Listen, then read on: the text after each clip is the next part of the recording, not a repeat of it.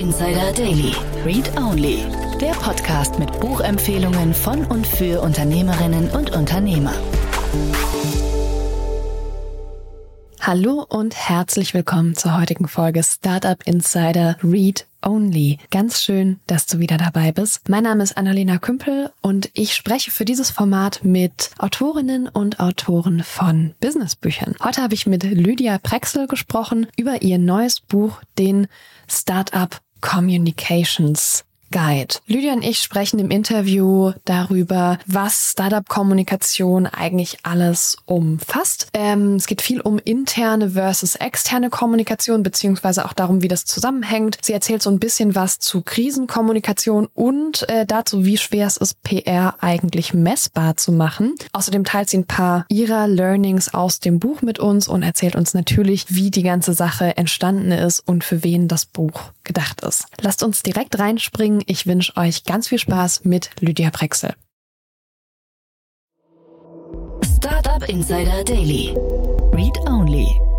Hallo Lydia, herzlich willkommen zurück bei Startup Insider Read Only. Ganz schön, dass du wieder da bist. Wie geht's dir? Gut, danke schön. Danke, dass ich da sein kann. Gut, danke schön. Sehr schön. Ist ein bisschen her, dass wir miteinander gesprochen haben. Weißt du, wann es war? Ein Jahr, anderthalb? Nee, weniger als ein Jahr, würde ich sagen, oder? Ja, ja ich, oder ziemlich genau ein Jahr, hätte ich gesagt. Vielleicht, ja. Es kann schon, kann, kann, kann schon sein. Äh, in der Zwischenzeit warst du sehr produktiv und hast ein weiteres Buch geschrieben. Communications Guide for Startups. How to win customers, investors and new talent Talent through Inspiring Messaging. Gro gro großes Rad, das sind eigentlich alle Versprechen, die man als Gründer oder Gründerin so braucht. Warum hast du das Buch geschrieben? Ähm, eigentlich tatsächlich, weil ich ja ein deutsches Buch geschrieben hatte mit ganz vielen tollen äh, Menschen.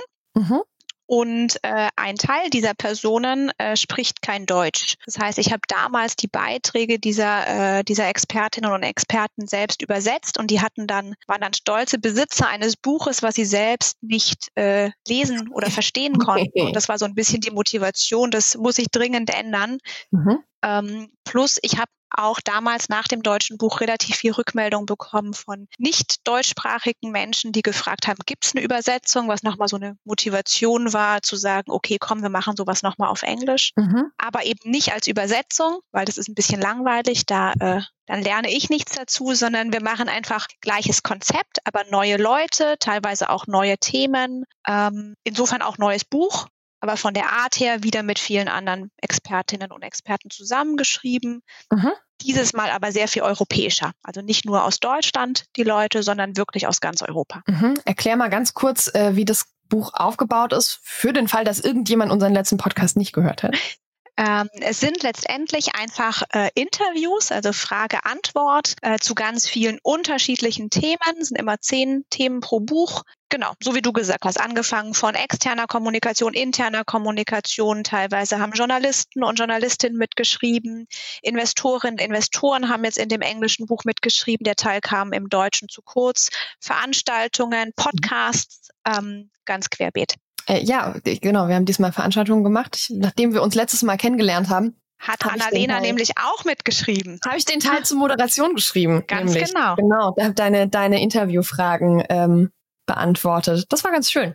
Das ist ganz, ganz spannend. Wie viele Leute haben wir dabei diesmal? Dieses Mal sind es äh, 70. 70 ExpertInnen. Okay. Ja. Ähm, wer soll das Buch lesen? Ich würde sagen, es ist spannend für alle, die sich mit Kommunikation beschäftigen. Also gar nicht mhm. unbedingt nur Startups, sondern auch querbeet Menschen, die, mhm. äh, die da einfach äh, sich ja, die da einfach spannende Ansätze ähm, hören wollen und die vielleicht auch einfach sich interessieren, wie es andere in der Praxis lösen. Mhm. Ähm, natürlich sollten es Gründerinnen und Gründer lesen aus meiner Sicht äh, und sich damit beschäftigen. Genau, so einmal querbeet. Ich glaube aber, es ist eben auch für kleinere und mittlere mittelgroße Unternehmen mhm. durchaus spannend. Jetzt bist du ja gar keine Gründerin. Äh, zumindest äh, soweit ich weiß. Nein. Äh, nein, habe ich Glück gehabt, dass ich meine Recherche noch richtig äh, gemacht habe. Aber war, also warum kannst du ein solches Buch für Gründerinnen und Gründer schreiben beziehungsweise zusammenstellen? Ich habe ähm, also ich habe in einem Startup lange gearbeitet, dreieinhalb Jahre, und habe da die Kommunikation aufgebaut, habe da auch sehr eng mit dem Gründer zusammengearbeitet. Mhm. Bin auch jetzt äh, bei einem Unternehmen, das ist kein richtiges Startup mehr, ist aber auch kein richtiges Traditionsunternehmen. Das gibt es seit eineinhalb Jahren. Unser heißt das Unternehmen, seit zwei Jahren, ist deutlich größer, hat keine Gründerpersönlichkeiten mehr im Unternehmen drin, sondern, sondern Manager. Aber Nach auch Jahren? Ja, das ist eine komplizierte Geschichte, weil das Unternehmen aus vielen einzelnen Teilen zusammengekauft wurde sozusagen. Also es besteht ah, okay. aus 13 unterschiedlichen äh, Firmen. Teilweise sind auch noch äh, einzelne Gründer jetzt in Management mit drin. Mhm. Teilweise haben die das Unternehmen verlassen. Also es ist eine sehr, sehr spannende Mischung. Mhm. Und auch da würde ich aber sagen, hilft mir ganz viel von dem, was ich in der Zeit davor gelernt habe aus Kommunikationssicht, Mhm. Und die Fragen sind auch nach wie vor, also auch in größeren Unternehmen sind die Fragen sehr ähnlich. Ich würde nur sagen, für Gründerinnen und Gründer, die, äh, da ist das Thema Kommunikation. Wie bekomme ich meine, meine Geschichte sozusagen erzählt? Wie baue ich sowas auf? Ähm, wie denke ich über Narrativ überhaupt nach? Ähm, mhm für die ist es vielleicht einfach nochmal noch mal wichtiger als jetzt für ein, oder mit Sicherheit wichtiger als für ein sehr großes Unternehmen, weiß ich nicht, ein DAX-Konzern. Ja, wobei die ja auch ganz viel anfangen, ne? Also man sieht ja ganz viel, die Geschäftsführenden und Vorstände mittlerweile von großen Konzernen auf LinkedIn irgendwie als Personal Brands. Das ist ja auch eine Art von, von Trend. Absolut, ja, klar. Ähm, eine Richtung, in die es geht. Und jetzt hast du ja, also jeder einzelne dieser Beiträge hat ja eine Interview Form. Ne? Und ich weiß, wie das bei mir war. Du hast mir einfach einen, äh, ein Dokument geschickt, da waren so ein paar Fragen drin und hast gesagt, guck, guck, das interessiert mich, guck, ob die Fragen sinnvoll sind. Wenn du noch was anderes schreiben möchtest, schreib's auf. So, das, das war ja irgendwie der Prozess. Wie hast du denn, also ne, nach welchem, welchem Muster hast du denn die Themen strukturiert und dann am Ende auch die, die Fragen ausgesucht und formuliert? Also ganz viel tatsächlich wirklich, was sind Themen, die mich interessieren würden? Also mhm. welche Fragen hätte ich gerne beantwortet? Worauf hätte ich gerne eine Antwort? Ähm, dann natürlich auch klar, viele Sachen, von denen ich weiß, das ist schwierig in der Praxis. Äh, da ist es auch mhm. einfach sinnvoll, sich mal näher damit zu beschäftigen. Zum Beispiel, wie misst man Kommunikation oder PR? So ein ganz klassischer Fall. Mhm. Ähm, wie kann man PR messen? Ähm, genau, beantwortet das deine Frage schon? Wenn du sagst, ich habe einfach die Sachen rausgesucht, die mich interessieren, ja. Aber also und dann klar, natürlich, natürlich weißt du ja grob, was du alles in einer Kommunikationsrolle für Aufgaben haben mhm. kannst.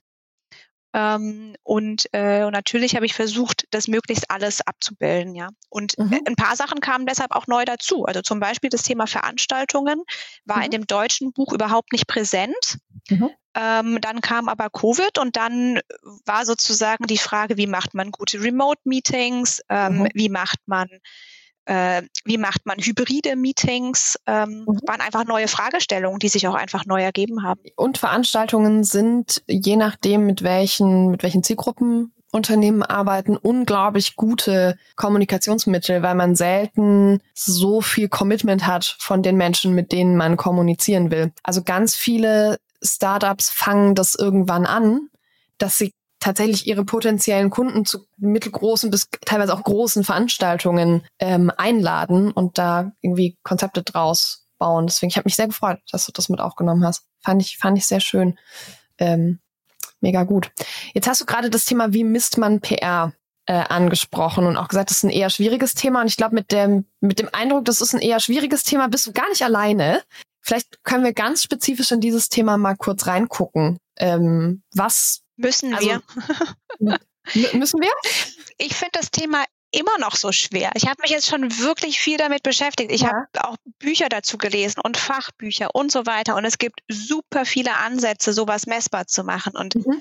ich komme trotzdem auch immer wieder zu dem Ergebnis, so richtig komplett messbar machen geht nicht. Also ganz mhm. viel sind Dinge, die mit, die auf Vertrauen basieren. Ich meine, PR heißt irgendwie nicht umsonst Public Relations. Da geht es um Beziehungen, die du pflegen musst, die du aufbauen musst. Sowas kann man nicht messen, aus meiner Sicht. Ähm, mhm. Wie misst man einen Bericht, der nicht erschienen ist, aber der vielleicht reputationsschädigend hätte sein können, wenn mhm der Kommunikator nicht vielleicht rechtzeitig ein äh, Gespräch geführt hätte mit dem Journalisten oder der Journalistin und darauf hingewirkt hätte, dass dieser Bericht vielleicht in einer anderen Art und Weise ähm, erscheint oder da nochmal für Verständnis geworben hätte. Das sind mhm. so Sachen, das, das sieht man ja gar nicht.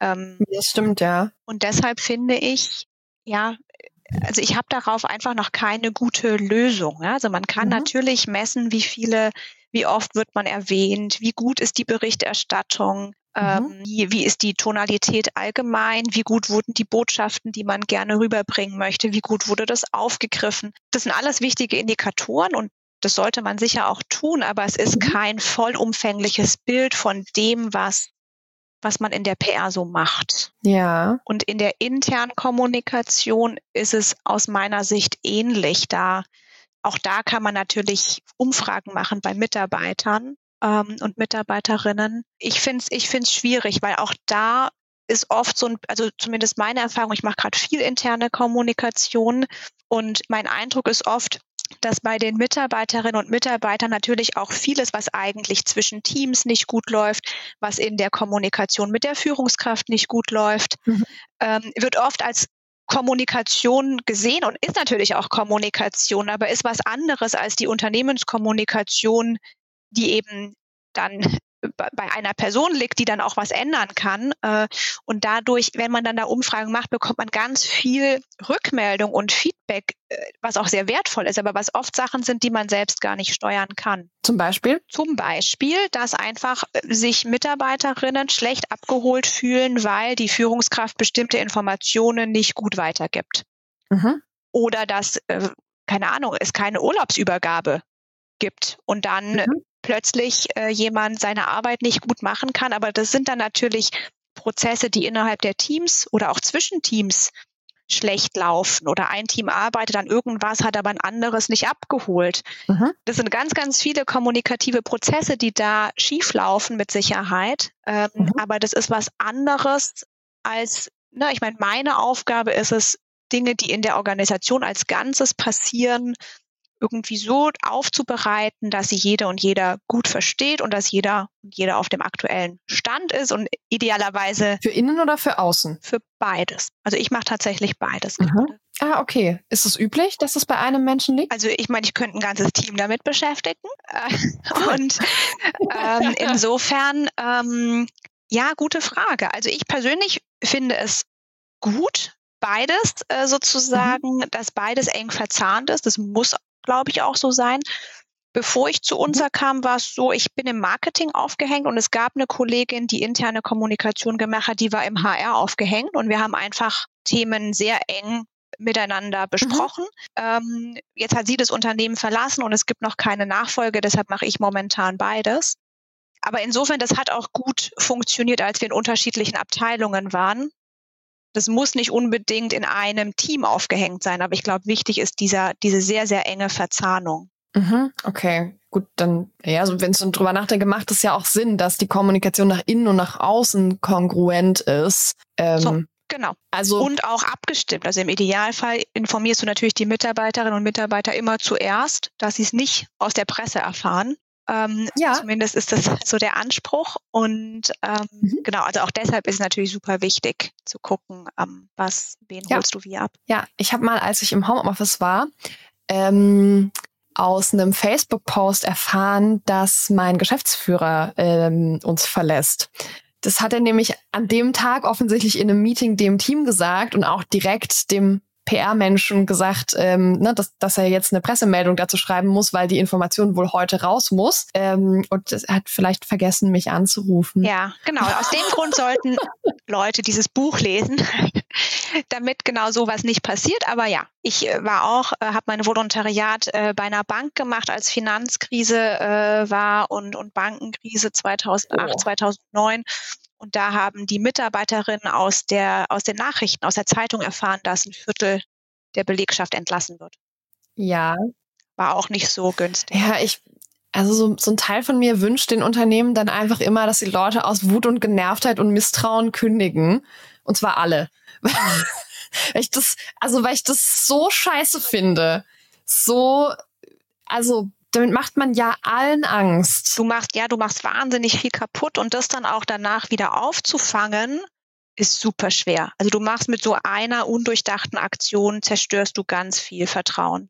Aber ist ganz ehrlich, ist das undurchdacht? Weil, also, wie unprofessionell muss ich denn arbeiten, um versehentlich zu vergessen, meine Mitarbeitenden darüber zu informieren, dass ein Teil von ihnen die Firma verlassen muss, bevor ich da eine Pressemeldung zu rausgebe. Also bevor ich eine Pressemeldung abschicke, also das, das, das muss mir doch klar sein. Wo, wo kann das nicht Absicht sein? Das kann natürlich sein und ich weiß nicht, was damals passiert ist, aber möglich mhm. ist natürlich, dass sowas nach außen dringt aus Versehen mhm. und dann ein Journalist oder eine Journalistin daraus dann natürlich eine exklusive Story macht und das schreibt, okay, das ich, bevor, ja. ähm, also ne, dass da einfach Informationen verfrüht durchgesickert sind. Das kann natürlich sein, dass ich weiß nicht, was damals passiert ist. Es war auf jeden Fall ein, mhm. ein Riesenproblem.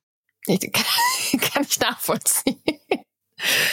Okay, ähm, lass uns noch ein bisschen in die Themen des Buchs reingucken. Und ich meine, du hast diese ganzen Beiträge bekommen und die ja auch ja. gelesen und kuratiert. Vielleicht hast du so eine Auswahl an Sachen, die, die du gelernt hast, die für dich spannend waren. Ja, ganz viel bestimmt, aber es waren so viele gute Beiträge und jetzt zu sagen, oh, der eine war ganz besonders gut, das fällt mir schwer. Wir müssen gar nicht einen ganz besonders guten rausnehmen, sondern einfach was, was dir gerade in den, in den Kopf kommt oder was, wo du den Eindruck hast, dass es vielleicht auch einfach für ganz viele Menschen leicht zugänglich oder spannend oder ist was, was viele Leute vielleicht falsch machen? Also gar nicht falsch machen. Also was mich einfach allgemein sehr umtreibt, ist so dieses Thema Krisenkommunikation und Veränderungskommunikation. Mhm.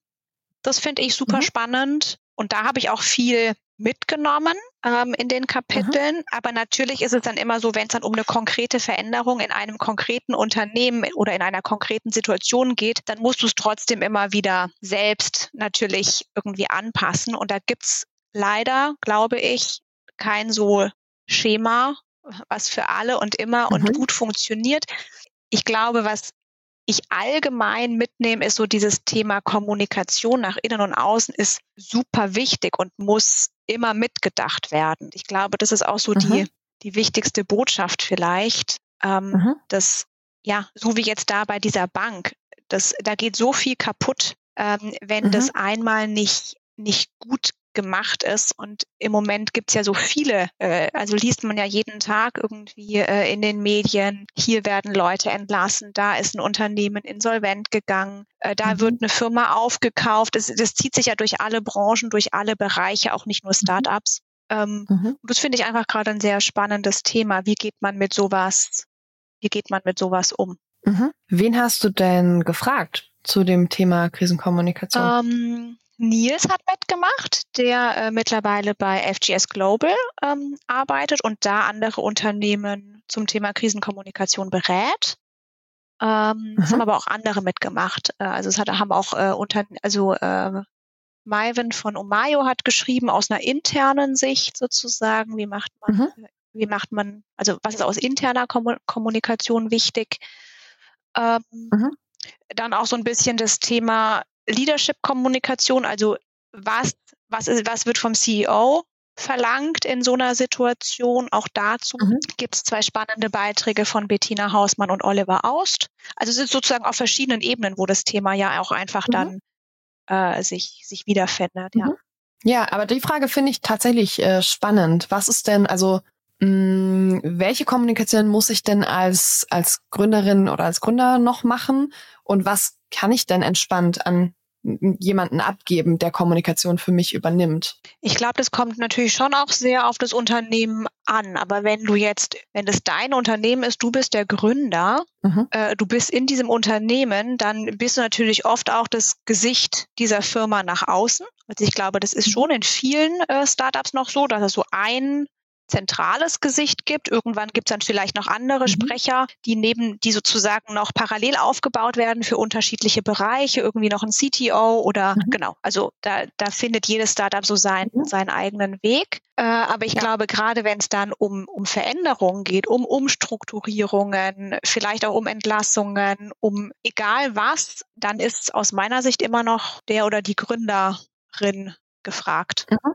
Und es ja. ist natürlich ein doofer Job. Das will keiner machen. Also das ist natürlich auch eine, eine Verantwortung, die, die mit diesem Job ein Stück weit äh, einhergeht. Also natürlich kann, oder ich sag mal, dazu sind dann ja auch Kommunikationsleute da, die das vorbereiten, die im Zweifel mhm. ein Training machen, die das einüben sozusagen, die da auch Feedback geben. Das muss der Gründer oder die Gründerin ja nicht alleine machen, aber die eigentliche mhm. Botschaft dann rüberbringen. Das ähm, ja. kann dann nicht äh, ja. der kann man nicht abwälzen aus meiner Sicht. Ja, das stimmt. Da vielleicht kein so gutes Zeichen, wenn man sich da hinter seinem Pressesprecher versteckt oder seiner Pressesprecherin. Aber äh, also, wie siehst du das denn mit, also überhaupt in Zusammenarbeit mit mit Medien? Weil mh, mm, also ich weiß, als ich Journalistin war, waren die Leute, die jetzt, also ich habe keine Interviews geführt mit Pressesprechern und es gibt Startups, die das immer wieder angeboten haben, ne? Also wo immer wieder klar, also da kann man an die ans Gründungsteam einfach nicht ran na, ne? und die waren immer wieder, ja, du kannst hier mit unserem Head of Marketing sprechen oder mit unserem Public Relations Manager. Und so wichtig dieser Job ist, ich, mit denen wollte ich nicht reden. Das, die, also die empfinde ich nicht als so ja. sprechfähig. Ähm, na, also gibt's irgendwo einen Moment, wo das switcht, also wo man auch mal jemand anderen wirklich in die Medien stellen kann? Das pur, weiß ich nicht. Also bestimmt, klar, muss es geben. Ne? Also ich sag mal, ähm, mhm bei, je größer die Firma, desto weniger wird der oder die CEO Zeit haben, äh, jede Medienanfrage mhm. persönlich sich Zeit zu nehmen. Und das passiert ja auch nicht. Ne? Also ich meine, auch wenn du jetzt irgendwie mhm. an ein Handelsblatt, an ein Wall Street Journal, egal was, Financial Times, natürlich findest du da immer mal Interviews auch von einem Vorstand und das ist auch wichtig, aber mhm. das machen die dann ja selektiv. Die machen, da geben dann ja nicht jede mhm. Woche irgendwie zehn Interviews, sondern vielleicht eins im Monat ähm, mhm. oder vielleicht dann ne, zur Hauptversammlung sind es dann auch mal zwei oder so. Mhm. Äh, und bei Startups, die wollen ja sehr schnell in allen Medien idealerweise stattfinden. Da machen das natürlich schon oft die, also meine Erfahrung ist, es machen schon sehr, sehr oft die Gründer oder auch die, die. Gründerinnen. Mhm ja, ich weiß es nicht. Ich weiß, es gibt klar dann so, so von, von Revolut zum Beispiel, ähm, weiß ich, äh, Chiara hat auch äh, mitgeschrieben sozusagen. Ähm, die ähm, hat, äh, macht, macht es Deutschland oder für den Dachraum PR und die hatte dann sozusagen mhm. einfach äh, ein, ein paar Interviews frei, die der CEO ihr zugesichert hatte für sehr, sehr wichtige Medien. Aber klar, wenn du halt mhm. dann als Startup irgendwann in 50 Ländern bist und du musst in jedem Markt äh, Presse machen, mhm. ne, wenn du jetzt wirklich mal groß denkst, mhm. plus noch Konferenzen, plus noch Social Media und so mhm. weiter. Ähm, klar musst du dich dann irgendwann auch als CEO schützen und kannst nicht mhm. mehr alles machen, so gerne du es vielleicht im Zweifel tun möchtest. Ja.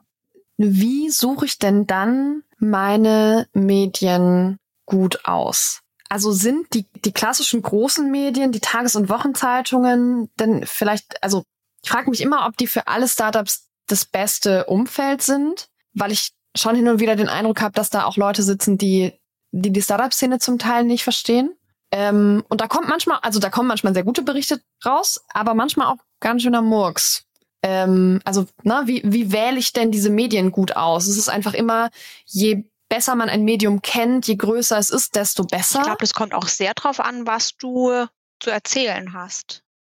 Also, mhm. wir haben zum Beispiel als ich bei GetSafe war, die Erfahrung gemacht, dass gerade so auch diese lokalen Medien, also äh, die, mhm. vermeintlich nur eine kleine Reichweite haben, die vielleicht auch gar mhm. nicht, die jetzt nicht so renommiert sind wie jetzt eine überregionale Süddeutsche, Handelsblatt, FAZ und so weiter, dass die mhm. für GetSafe speziell super wichtig waren, weil natürlich mhm. das äh, lokal war. Hier waren die, hier sind die Mitarbeiterinnen und Mitarbeiter. Hier sind dann auch die Eltern. Das mhm. lesen dann die Großeltern. Dann freuen sich alle. Dann bekommen alle äh, irgendwie, wenn was in der in der Rhein-Neckar-Zeitung stand, konnte man darauf wetten, dass es viele gab, die das dann von Freunden, von Bekannten gehört haben, hey, ihr wart irgendwie in der Zeitung.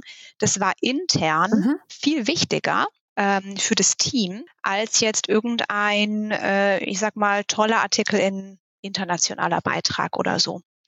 Mhm. Ähm, insofern glaube ich, da muss jeder, jedes Startup so ein bisschen seinen, seinen Weg finden. Das hatten wir am Anfang gar nicht so auf dem Schirm und ist ja auch sehr davon abhängig, wer die Zielgruppe ist. Ne? Willst du Investoren erreichen? Willst du mhm. Kunden erreichen? Willst du Mitarbeiter erreichen? Mhm. Willst du, weiß ich nicht, mögliche Partner und Partnerinnen? Also da, das kann man, glaube ich, schwer mhm schwer verallgemeinern. Ich würde schon sagen, dass so diese übergeordneten Medien nach wie vor einfach für eine für eine hohe Qualität stehen und, ähm, mhm. und deshalb trotzdem immer wichtig sind und auch wichtig bleiben. Ja, okay. Ähm, wenn ich die, das Buch jetzt kaufe und bestelle und ähm, dann habe ich es zu Hause liegen und gehe einmal durch. Wenn ich so ein bisschen vergleiche, Annalena vor dem Buch und Annalena nach dem Buch, was, was weiß ich danach, was kann ich danach, was habe ich denn? Ich glaube, du hast danach einen guten Überblick, was so Herausforderungen und auch mögliche Lösungen mhm. sind mhm. in diesem sehr, sehr breiten Feld Kommunikation und hast hoffentlich ein paar gute Denkanstöße, um einfach selber dir ein Bild zu machen. Mhm. Ähm, und im ja. Idealfall hast du noch eine Person, die du auch einfach kontaktieren kannst bei LinkedIn und die, äh, mhm. die dir auch einfach im Zweifel weiterhilft. Okay. Ich glaube, Austausch genau. ist da eh immer auch ganz, ganz wichtig. Hast du zum Abschluss noch einen Tipp zum Thema Kommunikation für unsere HörerInnen? Oh. oh. Jetzt kommt die schwere Frage, die, die schwerste Frage zum Schluss. Ein Tipp zur Kommunikation. Es macht super viel Spaß. Ist einfach ein super tolles Feld. Ist der beste Job der Welt. Aber kein Tipp. Leider nein. Ich lerne auch noch. Okay, na gut. Dann ähm, gro große Werbung dafür, äh, viel und gut und sauber zu kommunizieren. Lydia, vielen Dank für deine Zeit und ähm, du hast zwar im Vorgespräch schon verraten, dass gerade nichts in der Pipeline ist, aber man weiß ja nie. Deswegen hoffe ich, wir hören uns beim nächsten Buch. Danke dir, bis dann. Danke dir. Ciao. Ciao. Startup Insider Daily. Read Only. Der Podcast mit Buchempfehlungen von und für Unternehmerinnen und Unternehmer. Das war das Gespräch mit Lydia. Ich hoffe, ihr hattet ein bisschen Freude und habt was für euch mitgenommen. Damit sind wir auch schon am Ende der heutigen Folge Startup Insider Read Only. Wir hören uns nächsten Sonntag zur nächsten Folge, zum nächsten Interview und ich wünsche euch bis dahin eine fantastische Woche. Ciao.